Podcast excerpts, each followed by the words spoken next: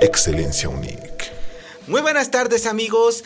En la voz quien te saluda, ya me conoces, soy José Camilo, quien te está acompañando en estos episodios. Y hoy vamos a tener un tema muy interesante. Vamos a estar tocando animación. Y tenemos un invitado, ¿qué digo invitado? Es un invitadazo de lujo que tenemos y es un honor poder estar platicando con él. Su nombre es Arturo Luna, es licenciado en animación y artes digitales. ¿Cómo estamos Arturo? Muy bien, muchas gracias, gracias por la invitación aquí al podcast. Hombre, gracias a ti por, por venir, por darte tiempo de platicar con nosotros y poder conocer un poco de la animación. ¿Y podemos conocer una de tus redes sociales para que la gente te pueda seguir? Claro que sí, me encuentran en TikTok como Artinex01, todo en minúsculas, ahí pueden encontrar algunos de mis trabajos. Ok, ya saben, vayan a seguirlo y también pueden ir a nuestras redes sociales que se encuentran como Podcast Unique en Facebook y en Instagram y en TikTok aparecemos como podcast.unique. Y vamos a empezar con la primera pregunta. ¿Cómo podría definir la animación? Pues vamos a definirla algo extenso, ¿sale? La animación es una expresión, es una forma de expresión. De hecho, es una forma de expresión que fusiona varios tipos de ciencias, fusiona las matemáticas, la física, fusiona las artes, el dramatismo, todo esto para crear una expresión, expresarnos completamente. Y ya que estamos tocando temas de ingeniería en audio, ¿cómo influye un ingeniero en audio dentro de la animación? ¿O no tendría tanta importancia? Sí, sí tiene muchísima importancia. De hecho, yo me atrevería a decir que un ingeniero en audio tiene un trabajo muy muy importante, el cual es justamente darle más vida a la animación. Y para empezar una animación o un proyecto pequeño, ¿qué programa recomendaría para hacer algo amateur? Pues sinceramente no creo que se necesita un programa porque se puede hacer una animación hoja por hoja, se puede utilizar tomando fotos, lo que se le conoce como el stop motion. Pero si se necesita un programa a fuerza o quieren utilizar más lo digital, podemos utilizar Photoshop, podemos utilizar After Effects, Crypta, podemos utilizar incluso Blender. Todos estos programas realmente no importan. Creo que importa más el querer hacer algo de animación. Definitivamente son muchos programas que nos ayudarían a hacer una animación, pero como animador, ¿qué es lo más complicado que se puede encontrar al crear algo? Lo más complicado que nosotros podemos eh, tener realmente son muchísimas cosas. Como por ejemplo, eh, intentar que las personas, o más bien los dibujos animados, tengan una animación correcta, visualizar realmente qué es lo que está haciendo cada movimiento, es lo más difícil que podemos replicar y entonces tenemos que tomar en cuenta muchos factores para poder llegar a tener una buena animación. Sí, hay muchos factores, entre ellos que definitivamente nosotros podamos decir, ah, el personaje está caminando bien, o ah, el personaje en cierto momento se cayó, ¿cómo se cayó? Este, se cayó gracioso, se cayó de una forma este, extensa, eh, rodó y se rompió algo. Todo eso tenemos que aprender más o menos qué es lo que tenemos que hacer. Y ya que habla un poco de, del tema de que se cae el muñeco, la animación y suena algo que se rompe, ¿usted qué prefiere hacer primero? ¿La animación o el sonido? Porque nosotros ya plasmado en la tele, plasmado en la animación como tal, escuchamos los sonidos y se ven las imágenes. Pero ¿qué es lo primero que a usted le gustaría trabajar en cada animación que hace? Lo principal es la animación porque eso da la pauta a cómo va a resolver el ingeniero en audio, el cómo habló el personaje, qué es lo que está caminando, por ejemplo, si está caminando en madera no va a ser lo mismo que si empieza a caminar sobre una tela o incluso sobre una alfombra. Y el animador tiene que crear lo visual para que el ingeniero en audio pueda decir, ah, vamos a utilizar este tipo de audio ya serían los famosos efectos, ¿no? Correcto, los efectos de sonidos, incluso la música, porque hay veces que tenemos una animación y queremos hacer esa animación triste, pero si nosotros le pusiéramos una animación, digo, una canción bastante alegre. alegre, te rompe completamente la, el esquema de lo que estamos viendo. ¿Y es muy complicado trabajar en un estudio o es lo mismo trabajar en un estudio de animación a estar en la casa, en la comunidad del sillón? Pues mira, he trabajado en algunos estudios de animación y la verdad todos son iguales. Es muy pesado estar trabajando en un estudio de animación por los tiempos que tenemos que estar este, correspondiendo. Hay veces que nos piden que, se, que estemos trabajando prácticamente todo un día de sol a sol, por decirlo así.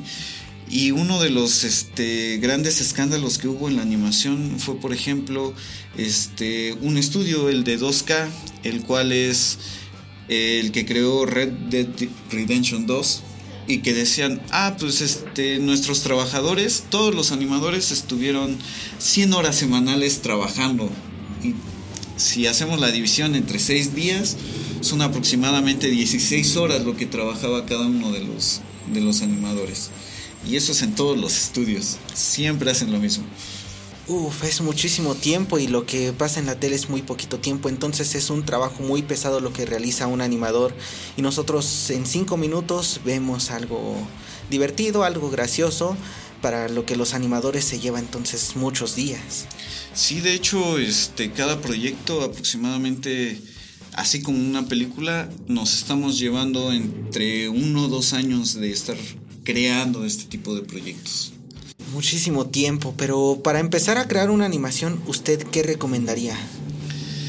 Pues mira, para mí hay una triada de elementos los cuales podemos comenzar siempre, que es un boceto o bocetos, la idea o incluso redactar una historia todo eso nos da pauta que nosotros digamos, ah, pues este personaje lo voy a utilizar para esto, este, tengo esta historia, voy a desarrollar estos personajes, o mi idea es esta, la cual voy a crear estos personajes y le voy a dar esta historia. Se tiene que tener entonces primero bien bien la historia y el boceto para empezar a hacer una animación. Sí, con esas tres cosas tienes que empezar a hacer una animación. Si no puedes crear un boceto o una historia o una idea, es comenzar desde cero prácticamente. Y nosotros en la tele, pues sí, nos preguntamos muchas veces, ¿cómo le hacen? ¿Cuánto tiempo se tardan? ¿Dos horas? ¿Tres horas de película?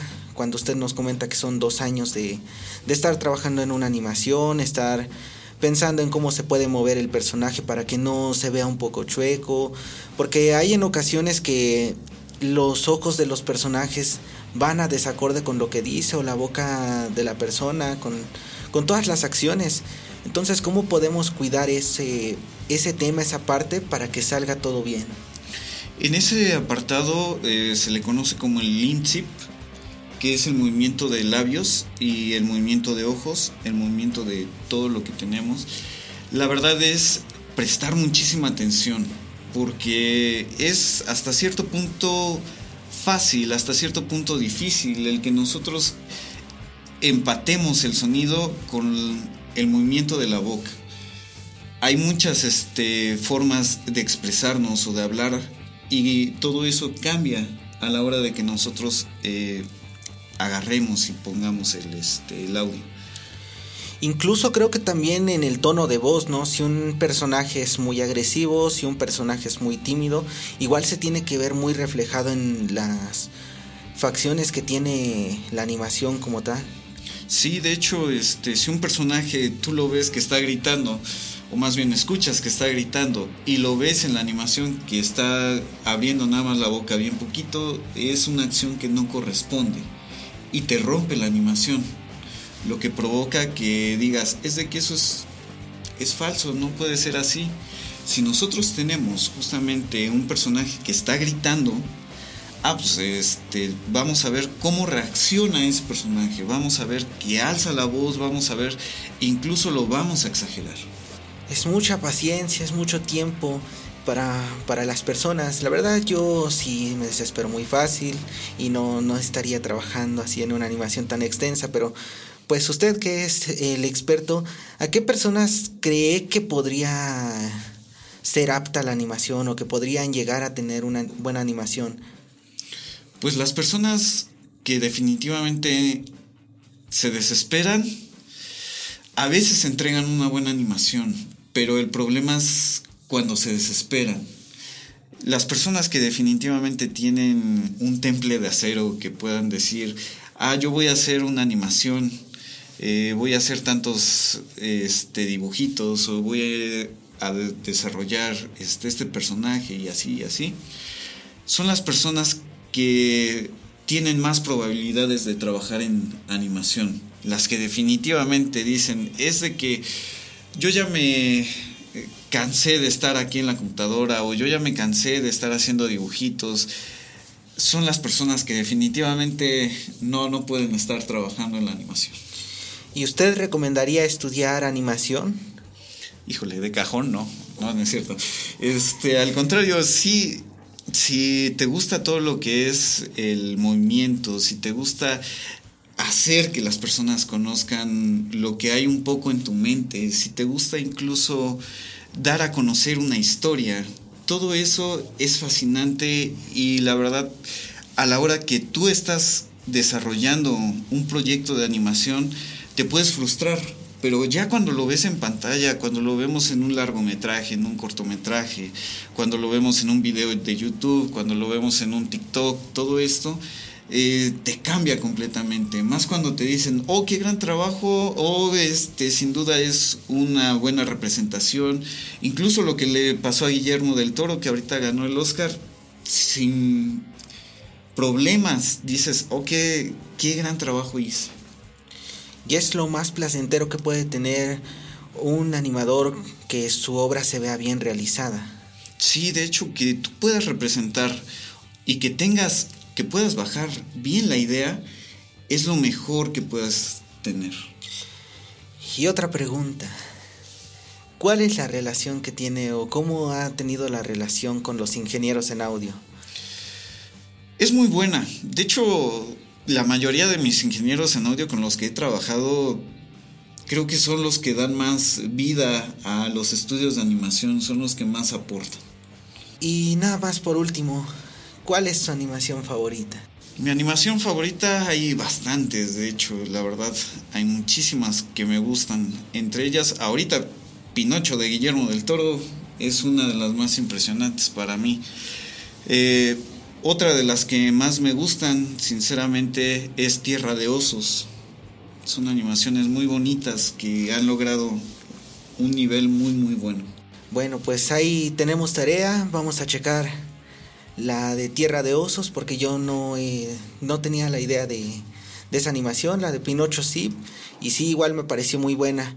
Pero bueno, pues muchas gracias Arturo, fue un gusto estar con usted, estar platicando un poco de la animación, y se me hizo muy interesante el cómo pueden crear desde cero y para llegar a la pantalla y que nosotros veamos una obra realizada y, y estar divirtiéndonos un rato porque pues sí pasamos el tiempo, nos distraemos y eso que logran todos ustedes, los ingenieros en audio, los animadores, los que se dedican a dibujar, a hacer la historia, pues sí lo plasman muy bien y nos hacen disfrutar de, de bellos momentos. No, pues al contrario, gracias, gracias por la invitación. Cuando gusten, sin ningún problema, regresamos, hablamos más de animación, lo que ustedes gusten. Claro que sí, le vamos a tomar la palabra y esperamos conocer un poquito más de animación. Ya lo saben, vayan a seguirlo a sus redes sociales, se las repetimos. ¿Cómo aparecen redes sociales? En TikTok aparezco como Artinex01 Así que ya lo saben amigos, vayan a seguir a Artinex01 sin espacios. A nosotros nos encuentran como Podcast Unique en Instagram y Facebook. En TikTok estamos como podcast.unique. Y fue un placer estar con ustedes. En la voz quien te saluda, tu amigo, brother y servidor, José Camilo. Nos estamos escuchando hasta la próxima. Adiós.